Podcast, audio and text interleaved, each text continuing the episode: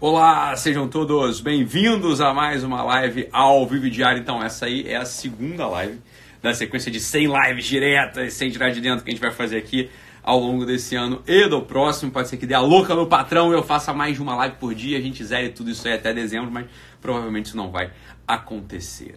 Então, meus amados, tudo bem? A live de ontem foi a live sobre a feminilidade, né? Sobre o símbolo do útero, impactou um monte de gente, um monte de gente comentando sobre esse assunto. Eu não vou falar disso agora, eu vou emendar aqui num outro assunto já, né? Passando por cima.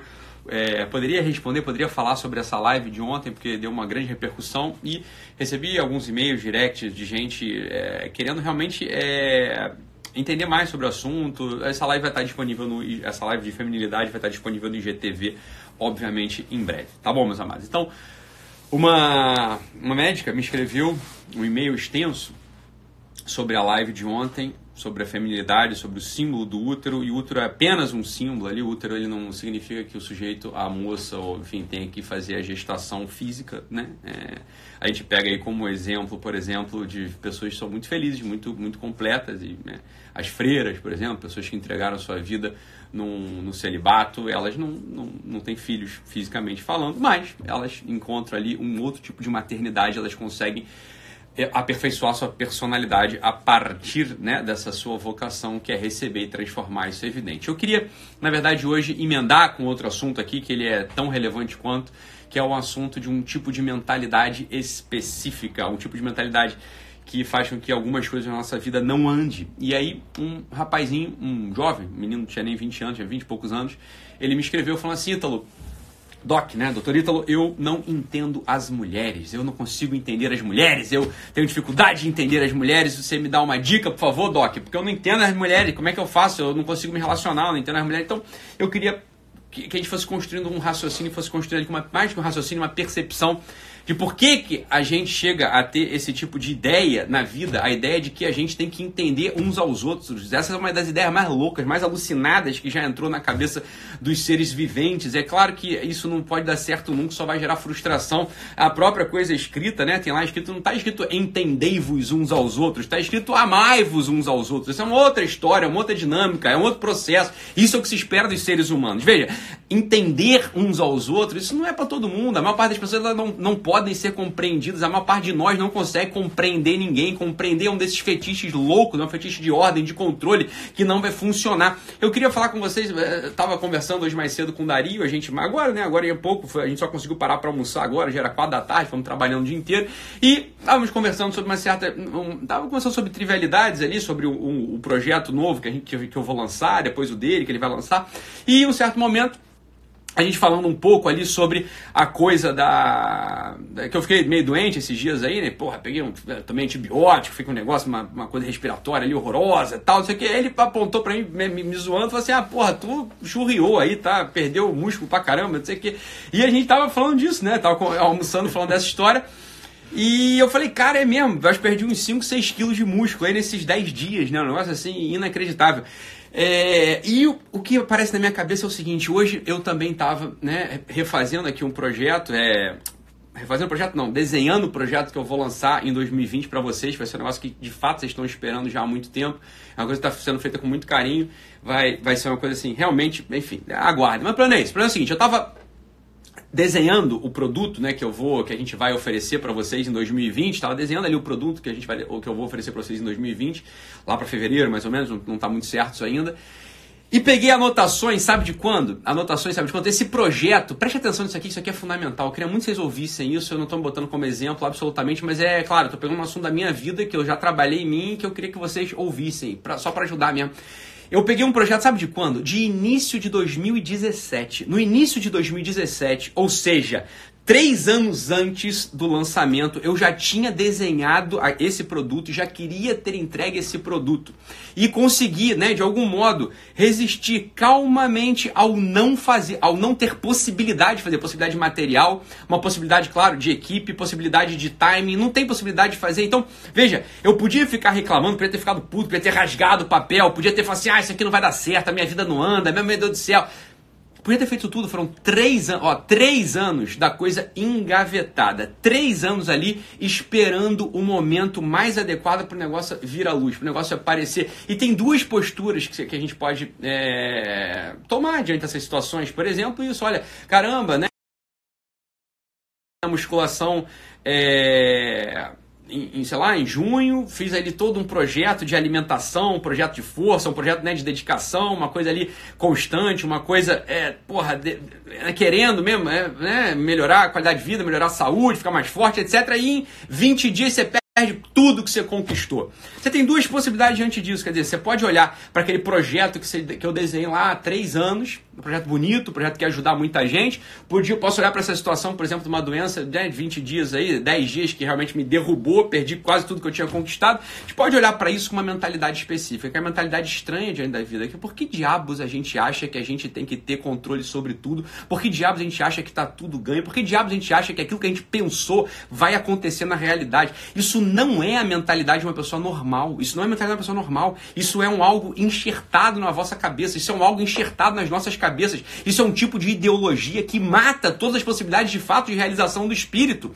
Me... Essa, é daí que vem a ideia do jovenzinho de 19, 20 anos, de achar da tua ideia, inclusive, achar que você, né, achar que você tem que entender o outro. Meu filho, mas por que, que você vai ter que entender o outro? Por que, que você acha que você está numa relação e você vai entender a sua mulher? Meu filho, preste atenção nisso aqui de uma vez por todas, só para você, você, saber o seguinte: olha, a mulher não foi feita para ser entendida. Mulher não foi feita para ser entendida. Mulher foi feita para ser amada. Mulher foi feita para ser amada. Mulher foi feita para a gente dar segurança para ela. Mulher foi feita para a gente dar o suporte para ela. Mulher foi feita para a gente defendê-la com a nossa própria vida. É para isso que a mulher foi feita. Não foi feita para ser amada porra nenhuma, você tá entendendo? Você não consegue entender uma mulher. Quem consegue entender uma mulher, meu amigo? Só se a mulher começa a falar A, provavelmente já está querendo comunicar B e você já entendeu C. Então não, não é esse o jogo. O jogo do relacionamento vital, o jogo do, da, do convívio, da convivência, ele não se dá na clave do entender, ele se dá na clave do amar. Só o amor dá conta de compreender. Só o amor dá conta de fazer essa compreensão. Ou seja,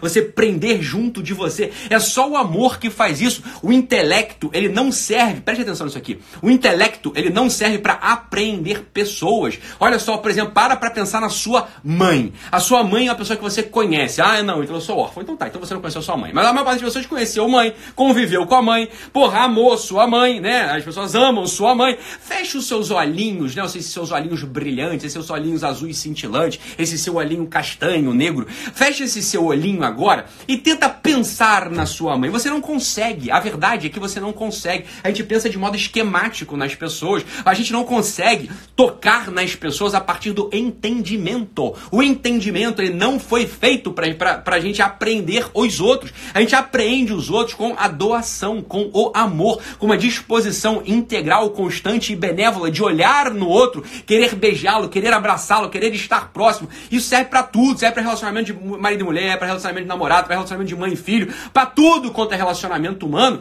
O instrumento de apreensão, esse instrumento que prende, que coloca a gente colado um no outro, não é o entendimento. Quando a gente quer tocar no outro ser humano a partir da compreensão intelectual, a partir da lógica, da razão, sabe o que a gente faz? A gente tenta imediatamente, a gente está tentando rotular a pessoa num esquema, a gente está tentando rotular a pessoa num conceito e a gente está querendo abarcar esse esquema, esse conceito. Isto é um proceder tirânico. Isso é um proceder que não é humano. Isso é um proceder soberbo. Você acha que você está acima do outro. Você acha que você está por ser é maior do que o outro. Ora, eu posso compreendê-lo, eu posso entender tudo e posso explicá-lo, inclusive. Meu filho, mas que coisa maluca. É óbvio que não é assim. É óbvio que não é assim. Ora, esse tipo de pensamento faz com que a gente não consiga. Esse é o mesmo, é, é o mesmo processo, hein? Parece que é sutil, parece que não tem a ver, mas é o mesmo processo. Olha, por exemplo, eu estava aqui falando para vocês lá do projeto de 2017 que eu escrevi e não pôde sair.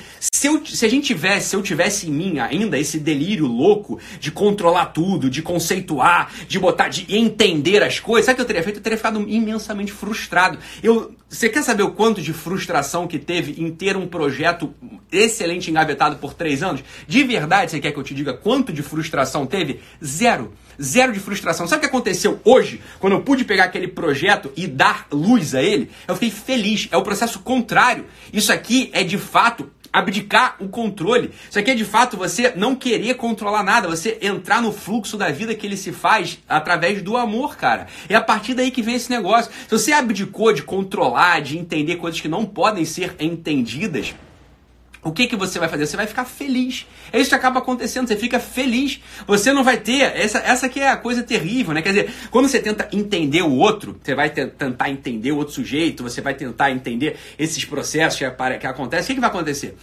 Por exemplo, uma mulher que tenta entender um homem. Essa é uma coisa que não vai, não vai dar para fazer também. Não vai dar pra fazer. A mulher ela começa a ter pensamentos da cabeça dela que não aparecem na realidade, não aparecem na realidade. Sabe o que aparece no peito da gente? Aparece no peito da gente uma única coisa, chamada ressentimento. O ressentimento, o ressentimento é justamente a causa necessária desse fetiche de controle, desse fetiche de entender um ser humano. Ninguém entende um ser humano. Agora, o que a gente pode fazer? A gente pode amar um ser humano. Ora, quando a gente não ama um ser humano, quando a gente tenta entender um ser humano, o que, que acaba acontecendo com a gente? O que, que acontece? A gente, a gente começa a ficar ressentido.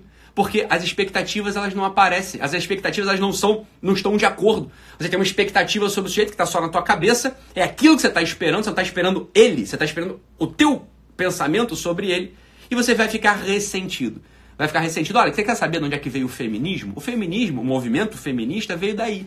O movimento feminista veio justamente dessa sacralização do ressentimento a sacralização do ressentimento. Isso só pode matar o relacionamento humano. Isso só pode matar o relacionamento entre homem e mulher. Isso faz com que a mulher, né, o feminismo faz com que a mulher seja um tipo de macho mal acabado, como diria Nelson Rodrigues, genialmente, né, da, da, década de 60. Ora, isso é um macho mal acabado, não vai funcionar. Você está querendo uma outra coisa, não, não, não é assim que funciona. Você está querendo entender um homem. É a mesma coisa que um homem olhar para uma mulher e querer entender uma mulher. Meu filho, para com isso. Jovenzinho de 20 anos que me perguntou, né? Jovenzinho que de 20 anos me perguntou, sabe quando é que você vai entender uma mulher? Você nunca vai entender uma mulher. Mulher não foi feita para ser entendida. Não foi feita para ser entendida. A mulher foi feita para ser olhada, para ser protegida, para ser, né, pra gente poder estar tá ali sustentando a mulher financeiramente, sim, você tá entendendo? Isso aqui eu não tenho medo nenhum de falar, medo nenhum de falar, para sustentar a mulher financeiramente, sim, tá? Para sustentar sobretudo a mulher emotivamente, mulher é um bicho. Mulher é um tipo de bicho que tem oscilação de humor. Isso é normal. Isso é normal. Falei ela, tem hormônio variando. A mulher oscila de humor. Ora, você vai ser a Bruninha que vai oscilar de humor junto com a sua mulher, meu, meu rapazinho? É claro que não. Você tem que ser o, suspo, o sustento, o suporte. Você tem que suportar nesse sentido. Não é suportar, ah, não suporto minha mulher. Não, é ser o suporte. Suporte afetivo também, o suporte emocional. Porra, quando a mulher tiver numa oscilação maluca dela, é você que tem que estar com um sorriso na cara, acolhendo, abraçando suportando ali a sua dama. É para isso que o homem serve na vida de uma mulher. É para isso que o homem serve na vida de uma mulher. Não serve pra, pra, pra, pra porra nenhuma. Você tá entendendo? Não serve mais, mais, mais, mais nada. Tu quer entender tua mulher pra quê, cara? E do mesmo jeito a mulher pro homem. Não tente entender um homem. Você não vai entender um homem. O homem não se explica. Você tá entendendo? Você vai, ah, aí, meu amor, me diz o que tá acontecendo. Você quer saber? Ele vai dizer qualquer coisa, só pra você parar de encher o saco. Ele não consegue dizer, tá ele não consegue falar. A maior parte dos homens não tem domínio não tem domínio da linguagem, não tem domínio dos seus afetos. Você quer saber? A maior parte das mulheres também não tem. Só que mulher fala mais, e fala mais errado, inclusive. Né? Então não é que a mulher consegue falar mais do que homem, a mulher é mais aberta que o homem. Não, a mulher só fala mais, mas também não está falando com precisão nenhuma. Então, né? É, é, aquele jogo de farsas, né? Você, você tem um monte de farsa ali no relacionamento. Por quê? Porque é um desejo maluco. Um desejo maluco de entender. Para com essa porra, você tá entendendo? É o mesmo processo. Para com isso. a gente tá na vida do outro, né? A gente tá na vida do outro. Absolutamente não é para é entender-vos uns aos outros. É para que amemos-nos uns aos outros. E, e concretamente, o amor, ele não aparece com abstrações. O amor não aparece com abstrações. O amor, ele aparece na prática. O amor, ele aparece com uma entrega diária do próprio coração, com uma entrega diária da própria vida para suportar o outro, com uma entrega diária, preste atenção nisso aqui, com uma entrega diária da própria vida para que a gente complete a deficiência que o outro tem, porque a gente ama o ser amado, a gente ama aquela pessoa. Ou a gente deveria amar aquela pessoa. E isso é o amor concreto. Isso é amor concreto. Ora, a gente só quer gente perfeita e bem acabada? Mas que tipo de demônio você é? Mas que tipo de pessoa estúpida você é? Você não vai se relacionar com ninguém nunca na vida. A tua esposa, tua mãe, teu filho, teu funcionário, teu patrão, todos nós somos mal acabados. Todos nós temos defeitos morais, todos nós temos defeitos estéticos, todos nós temos é, ran, ranzinzice, a gente tem essas porra. Ora, o que é amar o que é amar se não a gente feliz? Preste atenção que esse é o mesmo processo que eu estava falando, é o mesmo processo que eu estava falando psicológico, de você olhar um projeto que está engavetado três anos, não ficar nervoso, não achar que tudo acabou e ficar feliz quando você pode dar a luz a ele. É o mesmo processo. Ora, quando aparece uma pessoa que você ama na tua frente, mal acabada, incompleta, com defeito moral, com uma dificuldade, a felicidade tem que aparecer, porque isso é o amor. O amor é isso. Ora, só querer conviver com gente bem acabada, não é nem egoísmo isso. Só querer conviver com gente bem acabada é coisa de adolescente, é coisa de criancinha, é coisa de quem não entendeu porra nenhuma da vida. Para pra pensar nisso. Eu sei que você já parou pra pensar, eu só tô relembrando coisas. Eu só tô relembrando coisas aqui pra você. Né? Ora, mas que delírio maluco é esse? Isso é um delírio louco. Isso é um delírio louco. Isso é um, isso é um tipo de, de, de, demônio. Você só quer gente bem acabada, isso não vai funcionar nunca. Ó, quando aparece o defeito naquele sujeito que você ama, quando aparece o defeito no seu filho, quando aparece o defeito do seu filho, é hora de você sorrir. Não é rir, não é gargalhar porque ele é um filho. ele não sabe fazer. Não, isso é coisa de filho da puta, né? Não é fazer isso. Aí quando aparece um defeito, uma dificuldade num filho seu, ué, por que você está chorando? Por que você está irritado? Que tipo de pessoa você é? De verdade? Você já tem mais de 12 anos? Não, você não é mais para fazer isso? Você tem, já tem mais de 12 anos? Já é pra ter terminado essa merda, né? Aparece uma pessoa, aparece um filho seu com uma dificuldade, o que, que você faz? Você sorri por dentro porque você pode ser instrumento de amor. É só você que é um instrumento para aquele sujeito amadurecer, para aquele sujeitinho ali não morrer de inanição, não morrer com o rabinho dele assado, porque se caga, tá com uma diarreia, porque não consegue, não, é, porque não consegue se alimentar sozinho, você tem que amamentar. No relacionamento marido e mulher, no relacionamento de noivo e noiva, ué, não é a mesma coisa? Não é a mesma coisa? Porra, aparece lá a pessoa do teu lado. Ela tá com um defeito, uma dificuldade. Às vezes é dificuldade constitucional. Tem gente que é chata, tem gente que é seca, tem gente que é cri-cri, tem gente que, porra, é, é, sabe? Eu sou assim, você é assim. Cada um de nós temos um defeito constitucional. Constitucional, defeito constitucional. É simples assim. Todos nós temos um tal defeito dominante, que é o verme roedor, como alguns sujeitos chamaram, né? Todo mundo sabe disso. Porra, aparece esse defeito dominante, um defeito circunstancial, um defeito colateral da pessoa que você ama, meu filho, você só tem um jeito de, de, de, Você só tem um jeito de abordar isso. Só, você só tem um jeito de abordar isso na tua mulher, no teu marido. Um jeito, não é entendendo. Você, tá, você não vai entender. Você não vai entender, você vai entregar. Você vai entregar o seu coração, você vai olhar com amor, olhar com afeto, olhar com carinho, não julgar aquele filho da puta, não julgar aquela filha da puta, sabe? Porque você já sabe que tua mulher é uma filha da puta, você já sabe que teu marido é um filho da puta. Ora, quem não sabe disso ainda não, não entrou na vida real. A vida real é, eu sou um filho da puta, você é uma filha da puta. É disso que a gente é feito, a gente é feito de bostas interiores, todos nós somos assim. Não obstante, não obstante isso tudo, somos seres feitos para o amor. Somos seres feitos para a entrega generosa. Somos seres feitos para olhar nos olhos um dos outros e completar nos outros aquilo que falta neles. Ora, isso é o centro do relacionamento. Qualquer outra coisa que não, qualquer tipo de, de movimento que você tenha no teu peito, que não contemple essa realidade, não é amor ainda. Não é amor ainda. Ora, esse, esse é o ponto central da história. Esse é o ponto central da história. Esse é o acordar. Não é entender, é amar. Não é entender, é amar. É isso. E essa é a substância mesmo do relacionamento humano. Beleza? Então é isso, meus amados. Fiquem com Deus. Um abraço e até a próxima. Tchau, tchau.